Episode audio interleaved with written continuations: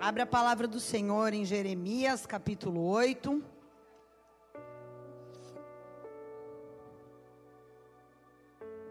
Se você não tem Bíblia, você pode acompanhar aqui na tela.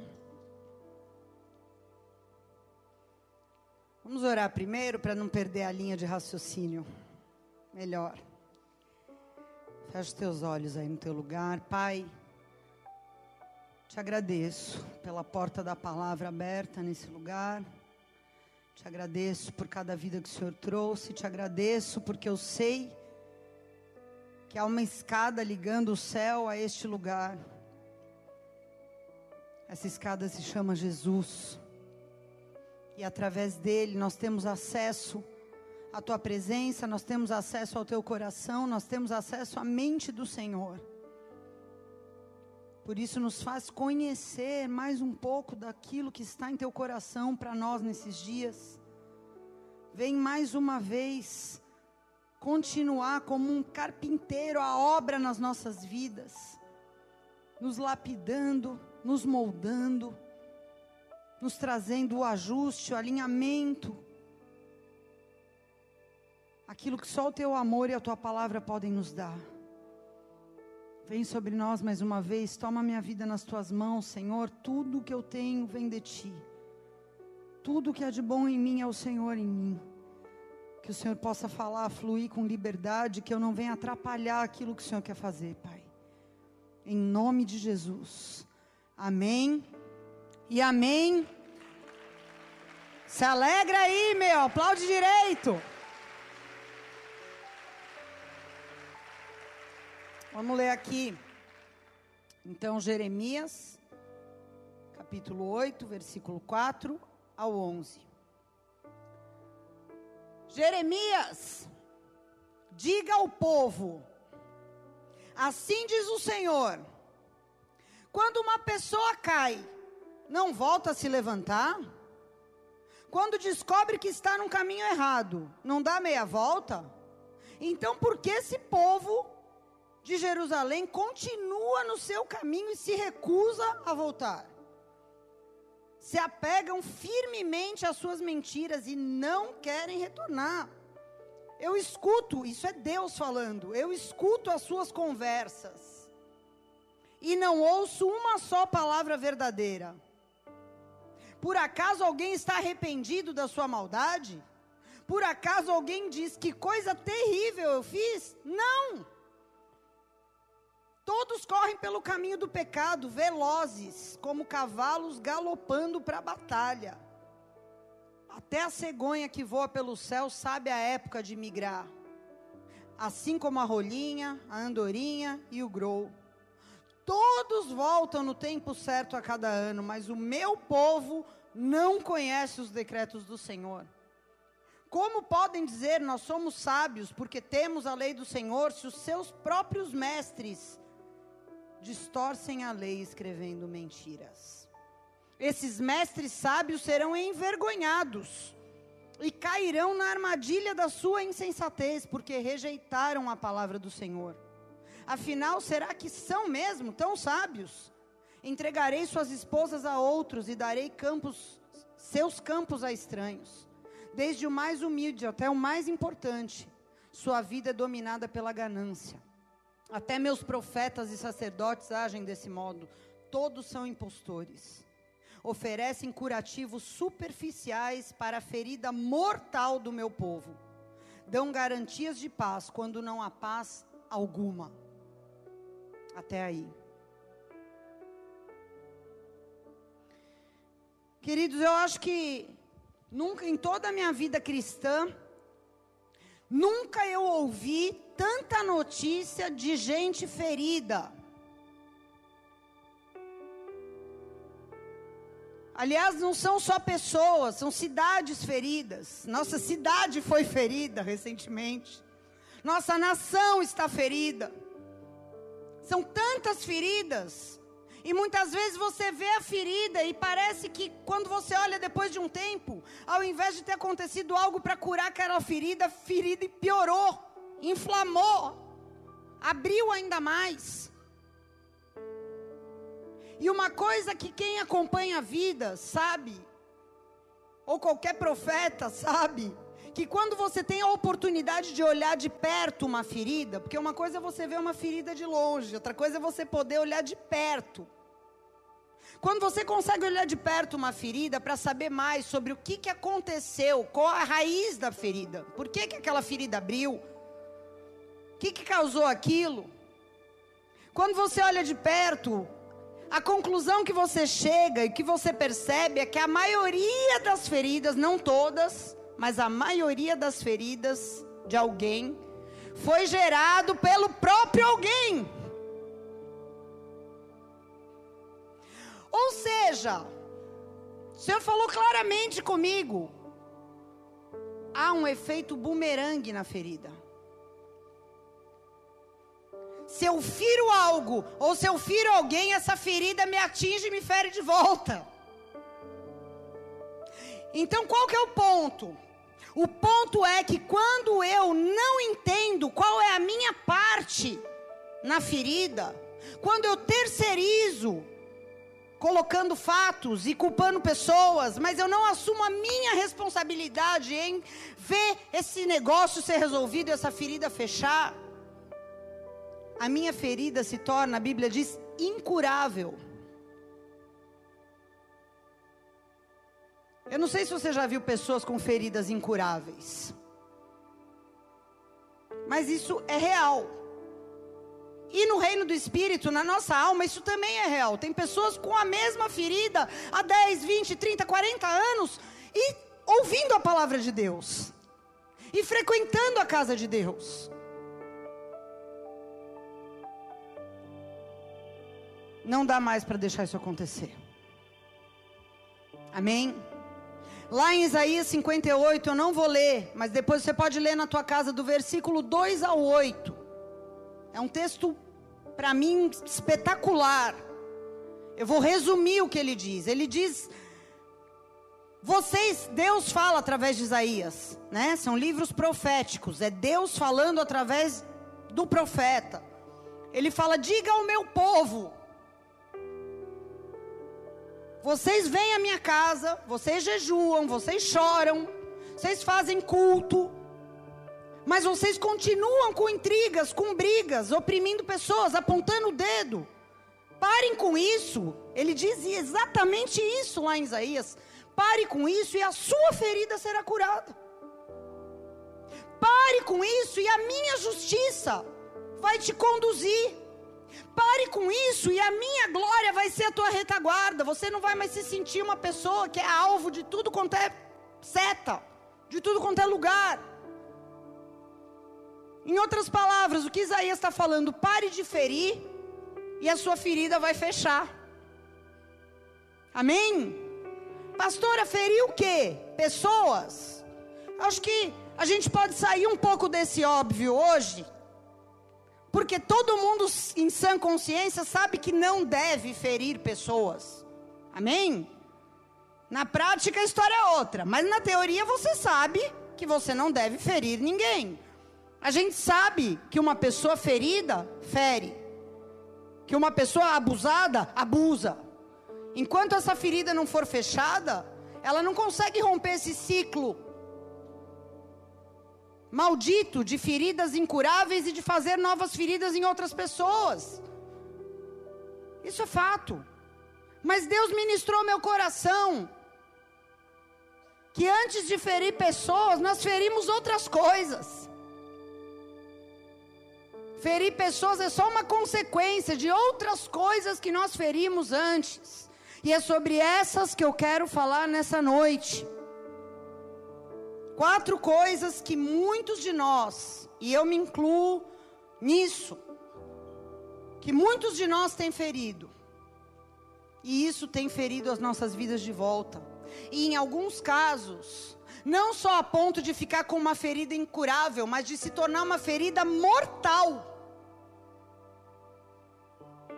Uma ferida que mata a vida de Deus em mim e em você. Que você existe, mas não há vida de Deus mais em você. Sua vida não flui mais. Não tem mais alegria, não tem mais nada. A vida de Deus foi extinta. Foi uma ferida mortal. Matou tua vida espiritual. Nós precisamos tratá-la. Porque Deus tem cura até para ferida mortal. Amém? Mas de uma forma diferente agora. Não com um espírito de autocomiseração, mas assumindo a minha responsabilidade na cura. Amém?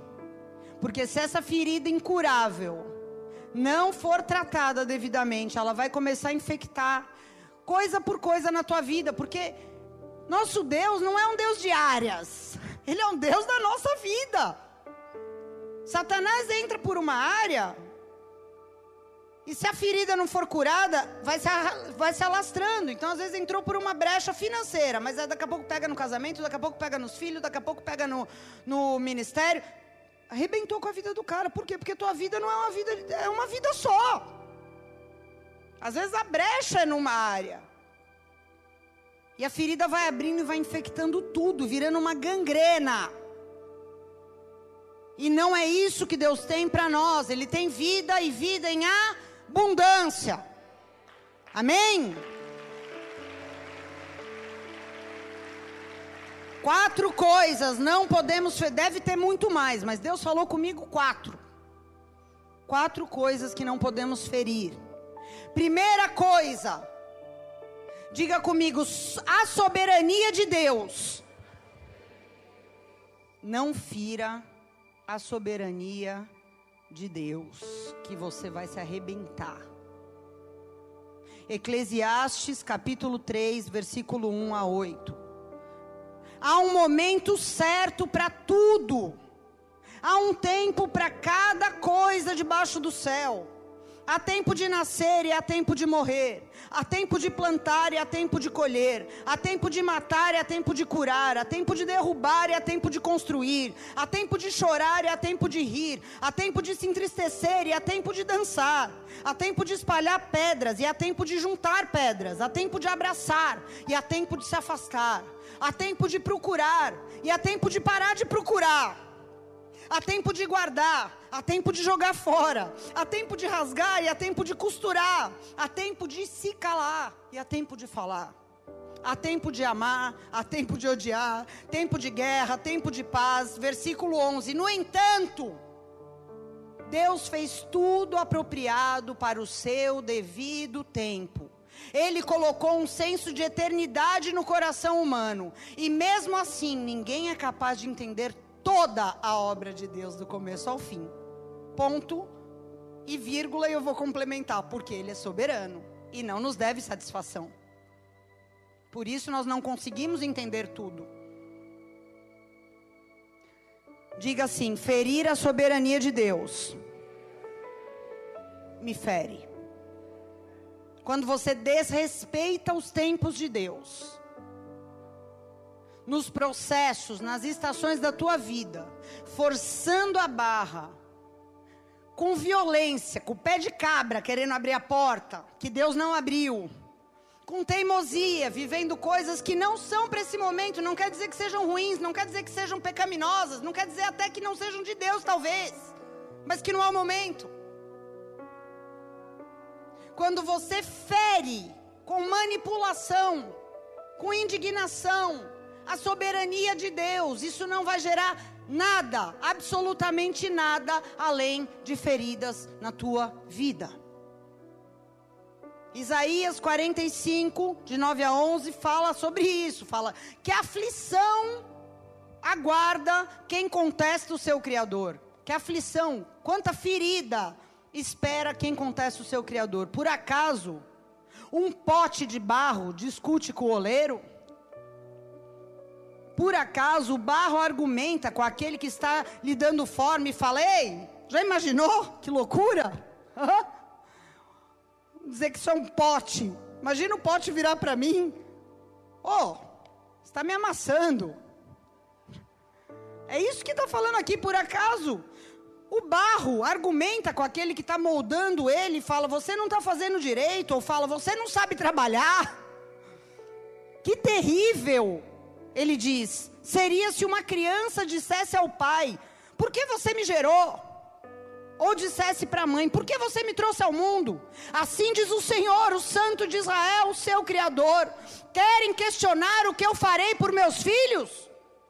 Querem dar ordens a respeito do que as minhas mãos fizeram? Espera aí, amigão, você está trocando de lugar. Você está ferindo a minha soberania. Aprenda a se aquietar. Pare de questionar os tempos e os modos de Deus. Pare de querer insistir em colher quando é tempo de plantar. Para de insistir em guardar quando Deus está falando, joga fora, meu. Para de insistir em ficar se Deus está mandando você sair. Para de falar se é tempo de ficar calado. Para. O silêncio pode ser um remédio para muitas feridas. O silêncio e o descanso e a confiança na soberania de Deus são remédios para as nossas feridas, querido. Faça a tua parte. Silencie e espere a ação de Deus. Deus falou muito comigo esse mês, quase que virou uma reza para mim o Salmo 62. Eu falei, cara, eu vou rezar esse salmo. Porque foi assim tão forte o dia que eu li, eu falei, meu, vai ser minha oração diária agora. Que a gente gosta, né, do negócio. Mas é tremendo o que Davi diz lá no Salmo 62, de 5 a 12. Ele diz que a minha alma espere em silêncio diante de Deus, porque nele está a minha esperança. Somente Ele é a minha rocha e a minha salvação, a minha fortaleza onde não serei abalado. A minha vitória e a minha honra vem somente de Deus. Ele é o meu refúgio, uma rocha segura. Ó oh, meu povo, confie nele em todo o tempo. Derrame o coração diante dele, pois Deus é o nosso refúgio. As pessoas são vazias, meu irmão. Não esperem pessoas, você vai se quebrar. As pessoas são vazias e enganosas, como uma rajada de vento. Mas ele diz lá no final, no versículo 12: Deus falou claramente, e eu ouvi várias vezes: o poder pertence a Ele. E certamente Ele vai retribuir a cada um conforme as suas ações. Amém? O poder pertence a Ele. Ele não é cego, ele não é surdo. Ele sabe o que está fazendo na minha vida e na tua vida. Davi escreveu esse salmo, ele, ele é uma pessoa que ele tinha todos os motivos do mundo para se revoltar, para sair quebrando tudo, catando a espada e tomando o era dele na porrada. Por quê? Porque ele tinha uma palavra de Deus. O profeta foi na casa dele, bateu na porta e falou: Você é rei de Israel, meteu óleo na cabeça dele. Então, assim, cara, ele podia ter se aventurado a dar uma manipulada e ferir a soberania de Deus. Afinal de contas, cara, Deus mandou o profeta na minha casa e falou que eu sou rei. Mas ele não feriu a soberania de Deus e no tempo certo, aquilo que Deus falou aconteceu. E eu quero te dizer uma coisa: o que é seu, o que é seu por direito, o que é seu por desígnio de Deus, você não precisa se degladiar nem com pessoas, nem com o próprio Deus, para alcançar isso. Então, se tem feridas na tua vida de frustração, de amargura, de indignação que estão latejando, tem ferida que lateja. Dói.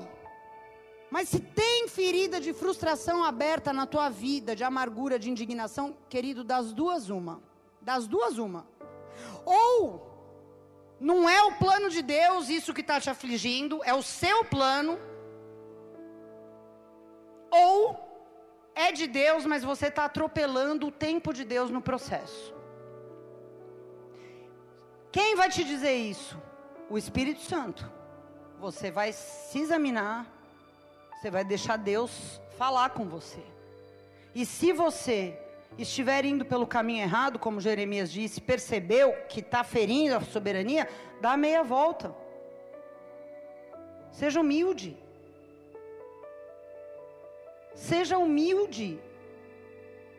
Dá meia volta. Se você caiu ferindo a soberania de Deus, seja humilde, se levante. Admita e fala: Eu me levantei e agora eu não vou mais ferir a tua soberania, Senhor. Eu quero alcançar os teus planos para mim. Eu não quero trocar de lugar com Deus. Eu não quero ferir a soberania de Deus. Ele é Deus, nós somos homens, mulheres.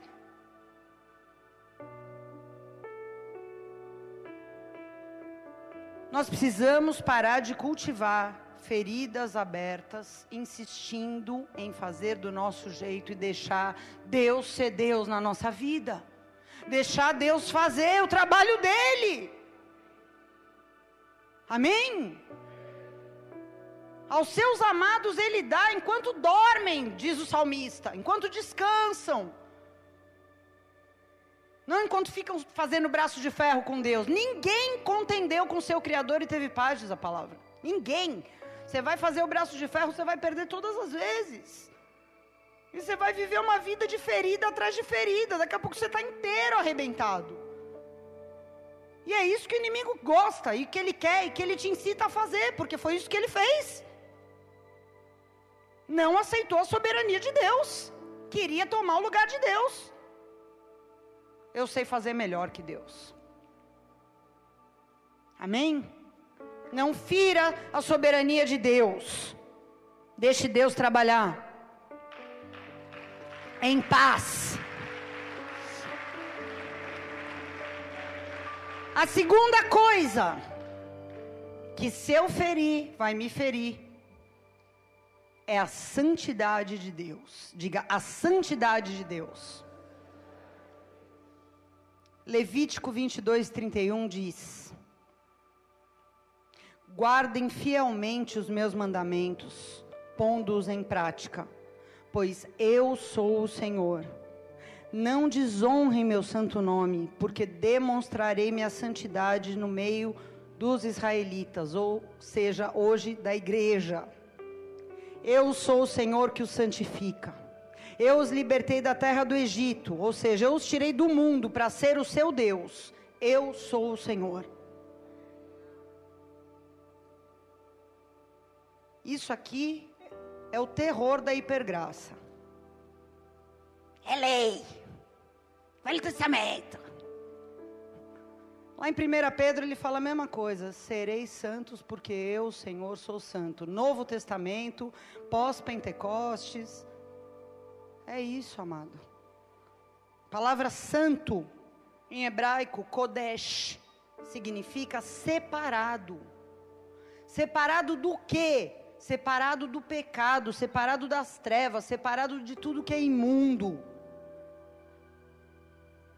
Agora, a questão é quem define o que é santidade? Quem define? Não é você, não sou eu e não é nenhum pastor.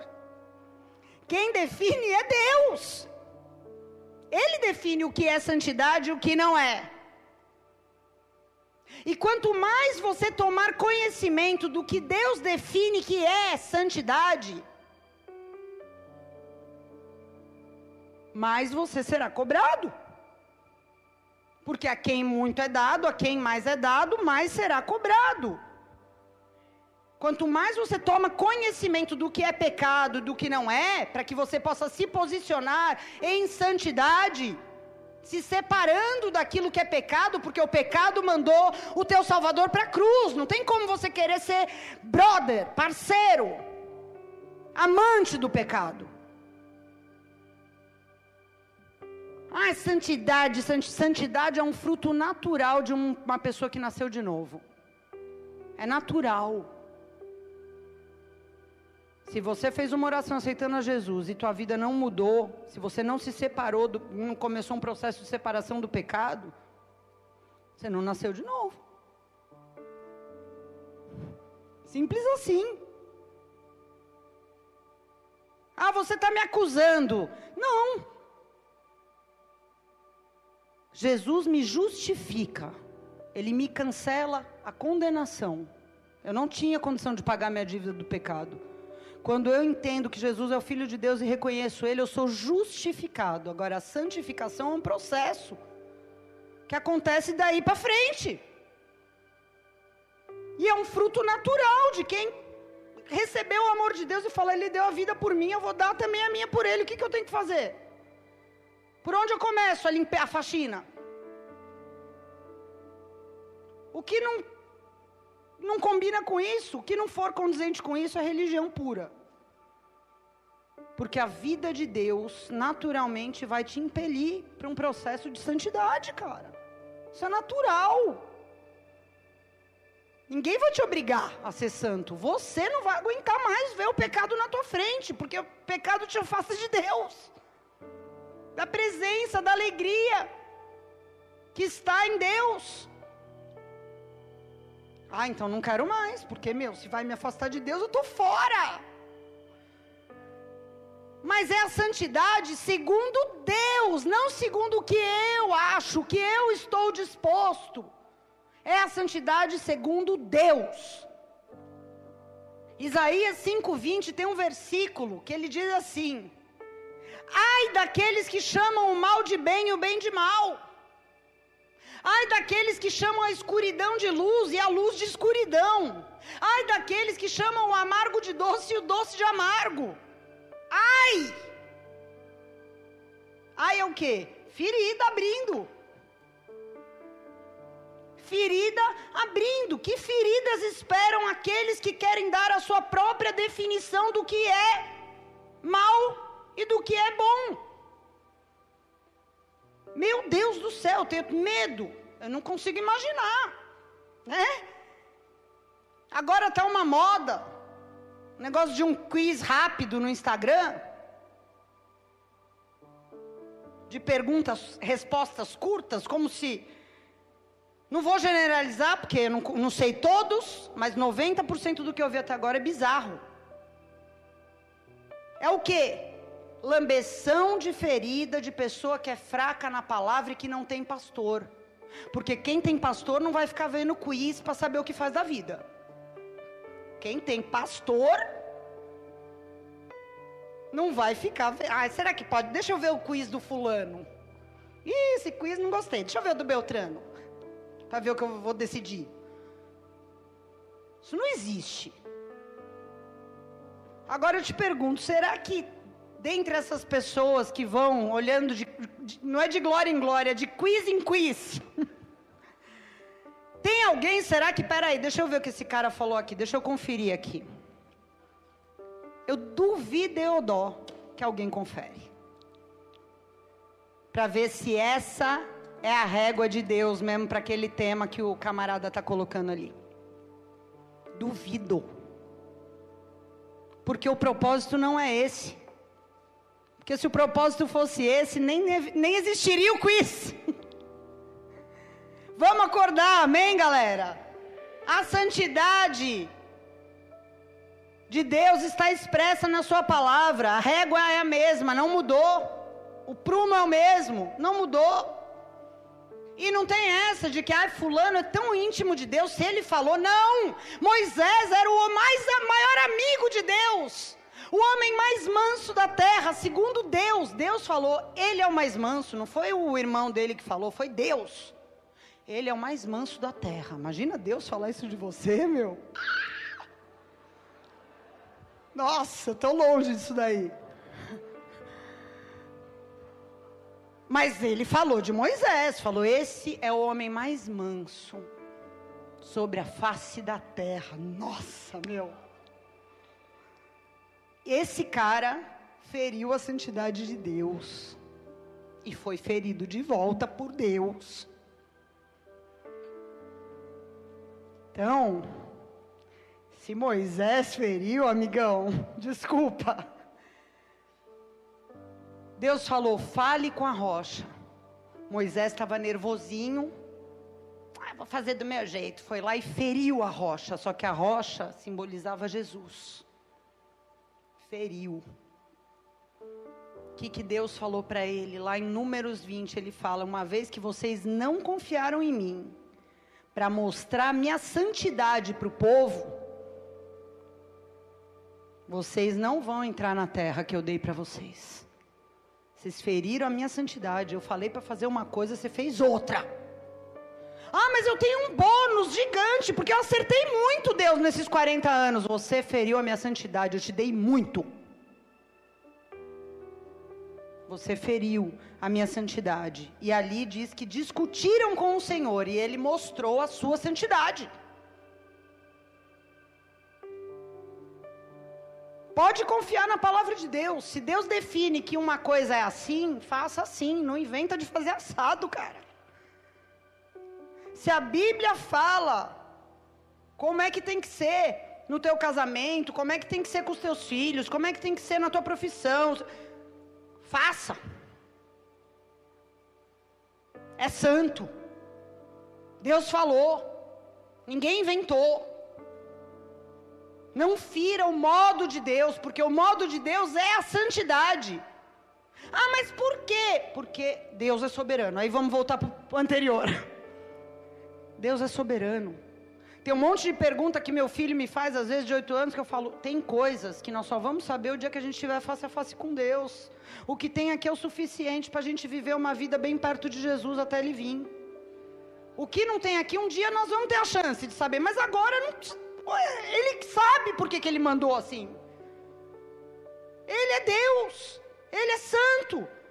Então você não fira o modo de Deus, como ele fala que tem que ser cada coisa. Não fira, porque você vai se ferir. Saiba das suas limitações e preserve a santidade na sua vida, cara. Não olhe para o outro como padrão, ah, mas fulano feriu a santidade e está se dando bem. Tá nada! Eu vi um testemunho esses dias do Billy Graham, falei, cara, esse aqui eu tenho que falar no culto, velho. Ele tomou uma decisão no seu ministério. Ele decidiu, por conta que ele conhecia o seu coração e sabia das suas fraquezas, ele decidiu que toda vez que ele chamasse um elevador e só tivesse uma mulher dentro sozinha, ele não entraria, ele subiria de escada. Ai, que radical! Para que tudo isso, queridos? Ele sabia da fraqueza dele, ele falou: Eu não vou dar chance para ferir a santidade do meu Deus, nem pensamento. Se a mulher está sozinha no elevador, tchau, amada, tchau, querida, né? Eu vou subir de escada, porque é melhor chegar lá com a língua de fora, ofegante e santo, do que fritando com a popozuda do elevador. É uma decisão, cara. O cara decidiu. Isso é um exemplo, tem vários. Você pode pegar esse exemplo para. Ah, mas isso é muito radical. Querido, Jesus, tá? Não foi profeta do Antigo Testamento, não foi apóstolo que era pecador como nós. Não, Jesus. Ele recomenda para santificação medidas de amputação. Se teu olho te faz pecar, arranca. Se tua mão te faz pecar, corta. Se não é para ser radical, ok, então. Foi Jesus que falou. Agora tem a igreja pós-cristã, né? Que inventaram um negócio depois de Jesus. Porque Jesus falou isso. É medida prática de cortar na raiz. Agora, você vai olhar para a vida do Billy Graham. O cara morreu com sei lá quantos anos 100 anos. Pregou o evangelho até o último dia. Não tem um escândalo. Com a mes casado com a mesma mulher pregou em todas as nações da terra, pregou para presidentes, para reis. Mas ele tomou uma decisão, hein? Que poucos são homens e mulheres suficientes para tomar. Ah, só hoje eu vou entrar no elevador. Ele sabia no íntimo dele, falou, cara, eu não vou, porque eu me conheço. Por causa de 30 segundos no elevador, estou fora. Então, queridos, vamos voltar para a Bíblia, para o padrão bíblico. O padrão bíblico não é fuja do mal, não. O padrão bíblico é fuja da aparência do mal. Se parece que é mal, já é motivo. Foge. Acho que a coisa que eu mais ouvi na minha conversão do meu líder foi: é a aparência do mal, é a aparência do mal, é a aparência. Eu falo, mas eu não sei se eu não, mas é aparência, não vai. Porque, cara, a Bíblia diz isso. Fuja da aparência do mal. Fuja das más conversações, fuja da imoralidade, fuja das paixões da juventude, fuja do que? De tudo que fere a santidade de Deus em você. Fuja. Deus é santo.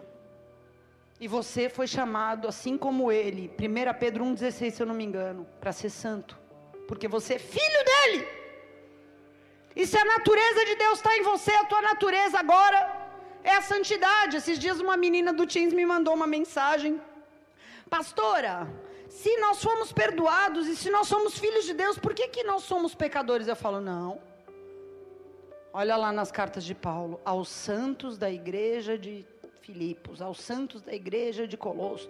Nós somos chamados de santos, nós somos santos lutando contra o pecado. Ah,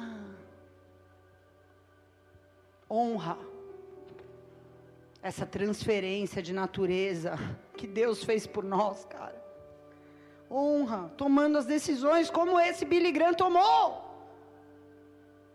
não fazendo negociações. Aquilo que é difícil para mim talvez não seja para você, e aquilo que é difícil para você, talvez o outro do lado não tenha a mesma luta, mas você sabe o que fere a santidade na tua vida. E se você fica ferindo a santidade de Deus, você vai se ferir.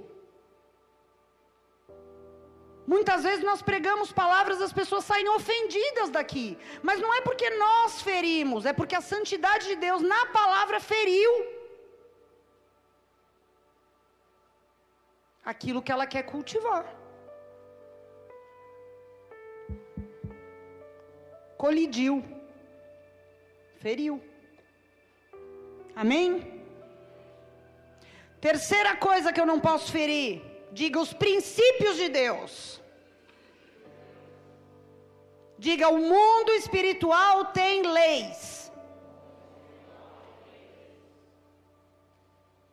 Essas leis são os princípios eternos de Deus. Não são antigos, não são modernos, são eternos. Como é que eu entendo o funcionamento das leis espirituais, pastora? Você mora numa cidade que tem leis, você mora num país que tem leis, certo? Se você ferir uma lei municipal, alguma coisa vai te acontecer. Ou você vai tomar uma multa, ou você vai preso, depende de qual for né, a infração. E no mundo espiritual é a mesma coisa. E as leis espirituais não são definidas por homens, assim como a santidade não é, as leis espirituais também não são. E o que, que cabe a mim então? O que, que cabe a você? Conhecer quais são essas leis? Quais são esses princípios? Quais são esses decretos? O que está escrito no estatuto de Deus para mim? E aí eu vou, depois de tomar conhecimento, que nesses termos de política de privacidade, né? Todo mundo lê, né?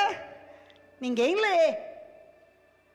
E às vezes é a mesma coisa a gente faz com a palavra de Deus. O que, que tem aqui? Tem os termos para a gente ter uma vida sem ferir as leis espirituais. Tanto que lá em Gálatas 5, onde fala o fruto do Espírito, fala o amor, a bondade, contra essas coisas não existe lei, porque você tá, não se enquadra. Para uma pessoa ir presa, pagar uma multa, perder alguma coisa, ela precisa ser enquadrada, quebrando uma lei. E no mundo espiritual é a mesma coisa, só que é em forma de feridas. Estão entendendo, queridos? Nós escolhemos, uma vez que tomamos ciência desses estatutos, desses decretos, desses princípios, escolhemos. Ninguém é obrigado. Glória a Deus por isso. É voluntário. Eu decido se eu quero ou não andar neles. Lá em Deuteronômio 30, 15 diz: Agora ouçam. Hoje eu lhes dou a escolha. Ou seja, você tem direito de escolha entre a vida e a morte, entre a prosperidade e a calamidade. Hoje eu ordeno que amem ao Senhor seu Deus e guardem os seus mandamentos, decretos e estatutos, que são os princípios eternos, andando em seus caminhos. Se vocês fizerem isso, viverão e se multiplicarão, e o Senhor seu Deus abençoará vocês. Amém? Mas se o coração de vocês se desviar e vocês se recusarem a ouvir, se forem levados a seguir e adorar outros deuses, eu os advirto hoje de que certamente, certeza, serão destruídos.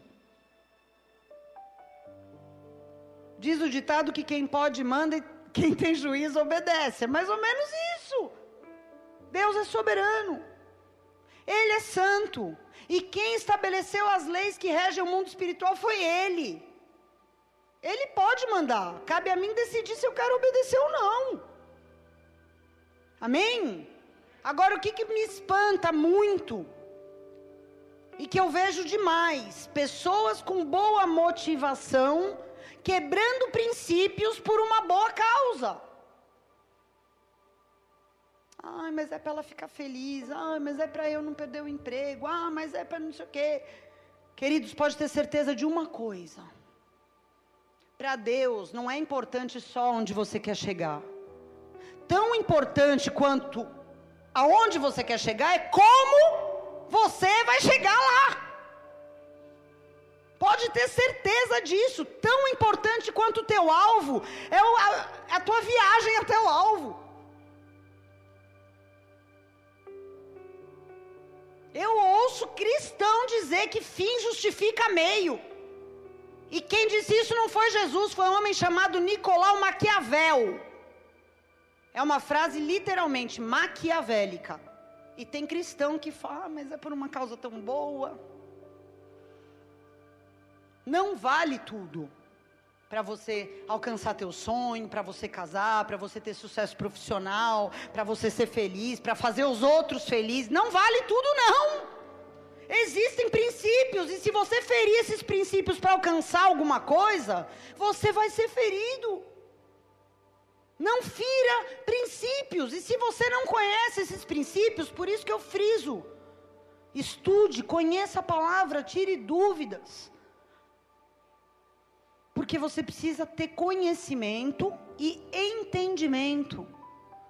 A Bíblia não é um livro para ser lido como um livro de história, que você lê, toma conhecimento, mas não entende e vira para a página seguinte.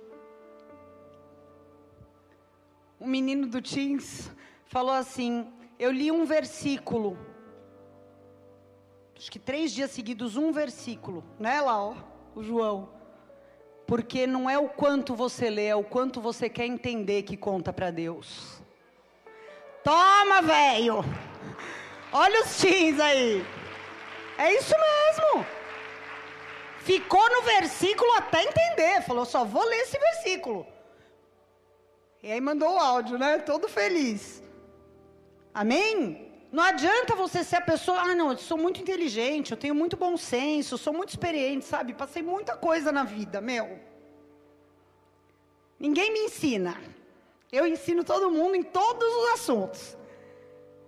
Sou estudado, PhD, fiz mestrado. Não, você pode ser tudo isso e ser um analfabeto de Bíblia, você vai quebrar princípio assim a rodo. Não dá para ser analfabeto de Bíblia mais. Amém? Provérbios 2, versículo 3 diz: clame, clame por inteligência. Você não é peça. Clame. É um choro desesperado na oração.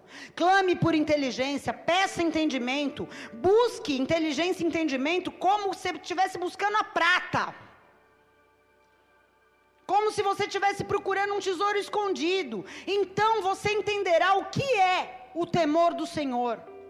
Então você obterá o conhecimento de Deus, porque o Senhor dá sabedoria. Da boca dele vem conhecimento e entendimento, e ele reserva o bom senso aos honestos. E é um escudo para os íntegros, ou seja, o inimigo ataca, mas não fere, porque é um escudo para você. Ele guarda o caminho dos justos e ele protege os seus fiéis por onde andam. Olha aqui, isso aqui quem está falando é Deus. Se você busca conhecimento, adquire entendimento e adota um posicionamento, é uma vida sem ferida. Não quer dizer que é uma vida sem luta, mas é uma vida sem ferida. Por quê? Porque ele guarda e protege. Amém? Quarta coisa que eu não posso ferir. Quase que eu ia tomar o óleo. Meu Deus, tira esse óleo daqui.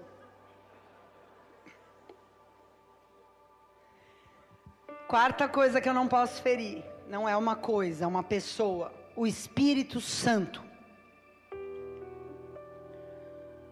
Por que eu não posso ferir o Espírito Santo? Porque Ele é Deus em mim. Porque Ele é a parte boa de mim. Porque é Ele que me faz frutificar. O fruto é do Espírito, não é meu. Porque é Ele que me constrange quando eu estou cogitando em fazer uma besteira. Porque é Ele que me convence quando eu já estou indo, que nem uma pata cair numa armadilha. É Ele que me ensina coisas que eu não sei. Quando você tem um coração que ama a Deus e deseja, mesmo quando você não tem conhecimento, só pelo fato de você desejar, você vai ter momentos inesquecíveis onde Deus vai te instruir e depois você vai olhar na palavra e vai falar: Nossa, tá aqui. Deus me incomodou, eu não fui, agora eu estou descobrindo. Tá aqui. Porque o Espírito que está em mim, mesmo se eu for um ignorante ainda, começando a andar com Deus, ele vai me constranger, ele vai me ensinar, ele vai me convencer. Vai falar: sai fora. E você sai e depois você descobre aqui. Que era um laço. É Ele que te ajuda na tua fraqueza. É Ele que te consola na tua tristeza. É Ele que te capacita a fazer coisas que você falou: Meu, nunca imaginei na minha vida que eu ia dar conta disso. E não ia mesmo, mas por causa dele na tua vida você dá. Ou seja, se você fere o Espírito Santo, você está perdido. Você volta para estaca zero. Por isso que Paulo fala lá em Efésios 4:30, não entristeçam o Espírito Santo de Deus. Não fira o Espírito Santo de Deus, o selo. É o selo de Deus em nós, você está marcado que nem gado. A marca que tem em mim e em você, que vai nos identificar, esses são meus, é o Espírito Santo. Não é um rótulo de igreja evangélica, é o Espírito Santo, ele é o selo. O selo que Deus colocou sobre vocês para o dia em que ele nos resgatará. Aí ele diz em seguida: Primeiro ele fala, não entristeça o Espírito Santo. Depois ele fala, então se livre de toda amargura, raiva, ira, de palavras ásperas, de calúnia, de todo tipo de maldade. Em vez disso, sejam bondosos e tenham compaixão uns dos outros, perdoando, como Deus os perdoou em Cristo. Por que, que eu não posso ferir o Espírito Santo? Primeiro, porque não dá para duas pessoas ocuparem o mesmo espaço ao mesmo tempo. Ou o Espírito Santo ocupa o espaço, ou o espírito de ira, de amargura, de calúnia, de maldade ocupa. Não dá. Isso fala muito das nossas reações. Porque a gente tem facilidade, alguns, nem todos, de assumir quando são as nossas ações, né? Ah, eu que comecei a discussão. Eu que não prometi e não fiz. Eu que combinei e não fui. É uma ação. Eu que comecei, mas isso aqui fala das nossas reações. Coisas que não foi você que começou. Quando alguém te cutucou.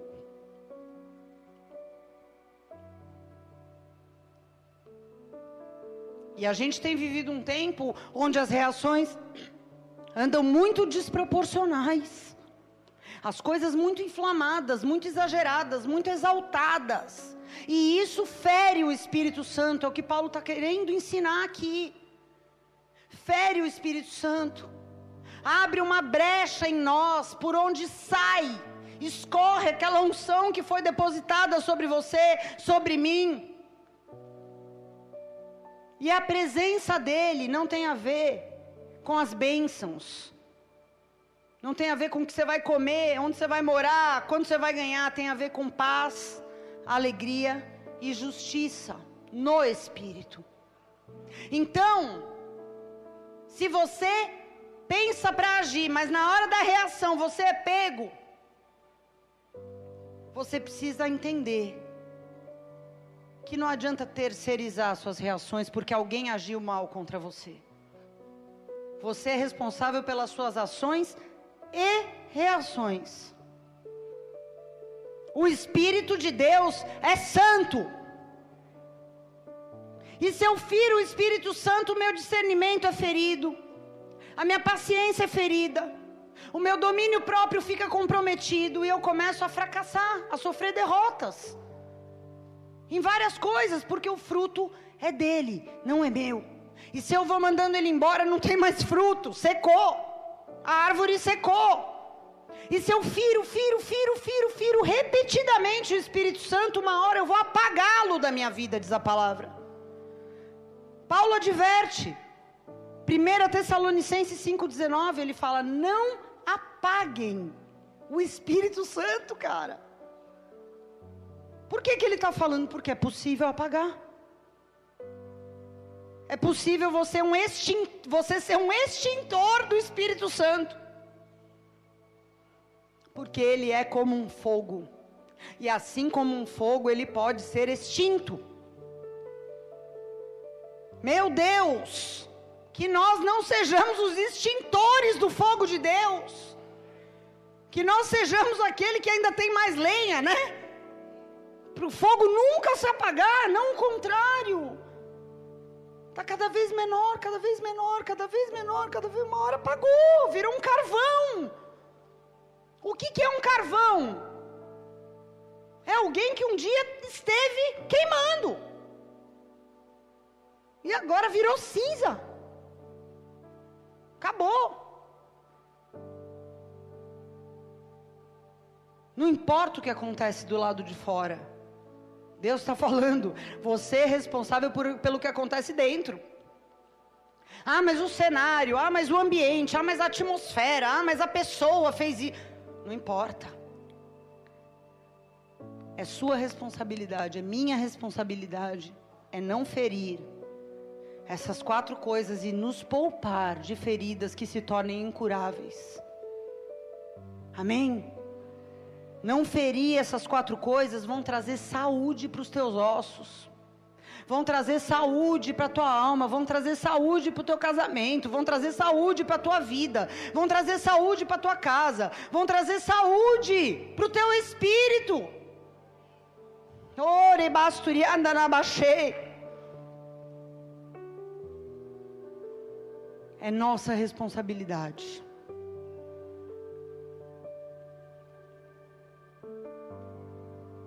Não ferir aquilo que o Senhor colocou para nos poupar das feridas.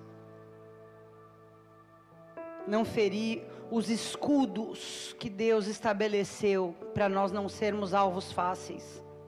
A soberania de Deus é um escudo, a santidade de Deus é um escudo, os princípios de Deus são escudos, o Espírito Santo é o próprio Deus em nós. E nós vamos ferir aquilo que Deus deu para nos proteger, aquilo que Deus deu para nos guardar da destruição, da calamidade. Nós lemos essas palavras aqui. Amém. Feche teus olhos por um instante.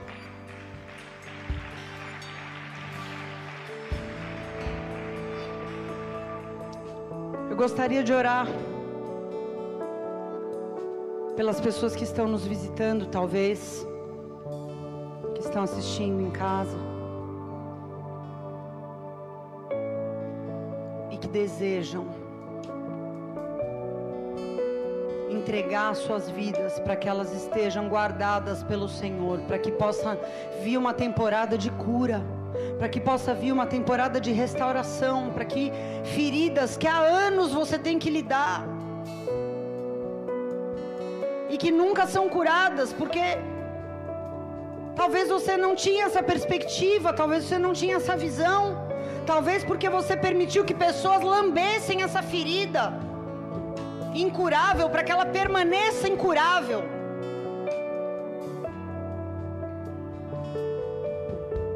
Nessa noite o Senhor está falando com você. E Ele é o Deus Todo-Poderoso. Ele é o mesmo ontem, hoje, eternamente. Ele é o mesmo. Essas palavras são palavras que foram liberadas por Deus há milhares de anos atrás e estão chegando à tua vida nessa noite, a tua situação. A tua situação, que eu não sei qual é, está sendo alvo dessa palavra de Deus que foi liberada pelos seus santos profetas lá atrás. Porque Deus tem cura para a tua ferida. Porque Deus tem cura para a tua alma. Porque Deus tem um tempo novo, uma estação nova para você. E por isso a palavra te alcançou. Se o desejo do teu coração é corresponder a essa palavra, levanta a tua mão direita bem alto. Eu quero te ajudar a fazer uma oração nessa noite. Levanta a tua mão para Deus como um sinal. Foi Ele que te trouxe aqui, foi Ele que te conduziu até esse lugar nessa noite.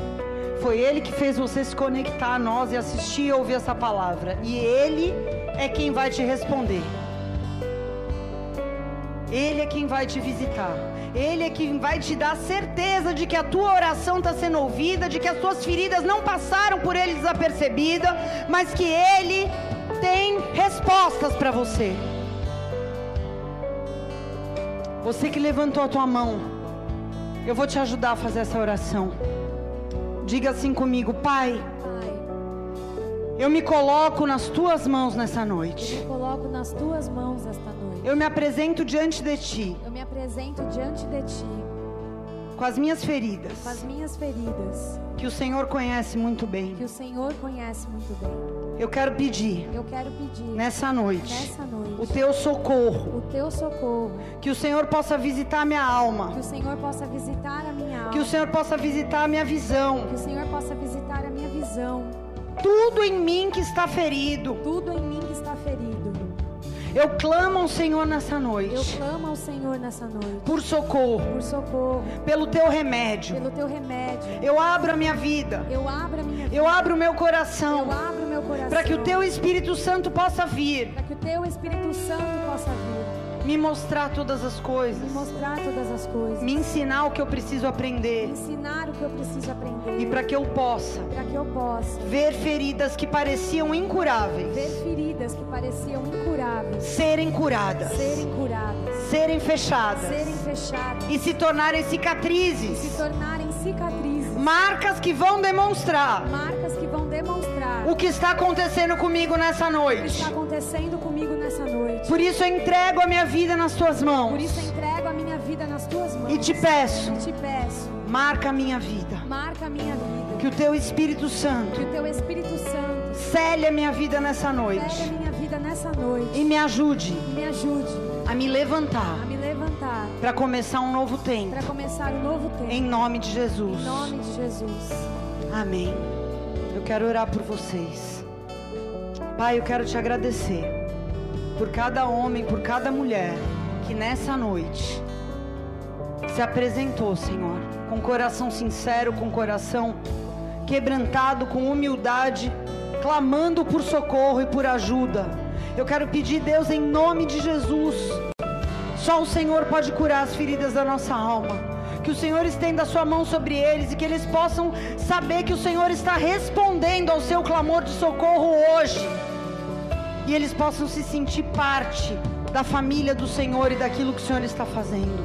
Nós abençoamos a vida de vocês e os recebemos em nome de Jesus. Amém e amém. Aleluia.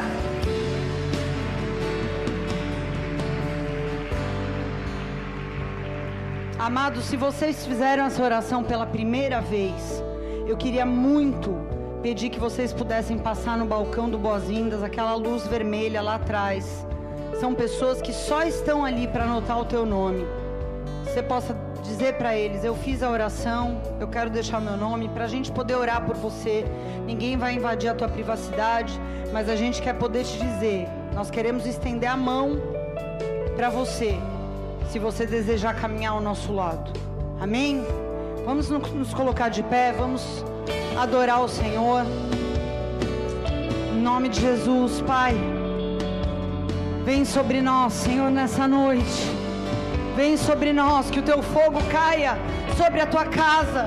Meu Deus, o teu fogo possa vir cicatrizar feridas incuráveis que estavam expostas, que estavam apodrecendo, que estavam infeccionadas, que estavam nos matando aos poucos, que estavam, meu Deus, colocando sobre nós um decreto de que não havia mais jeito, de que não haverá uma segunda chance.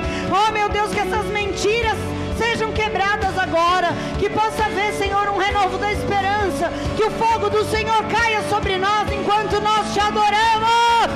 Oribasturi calabasharibala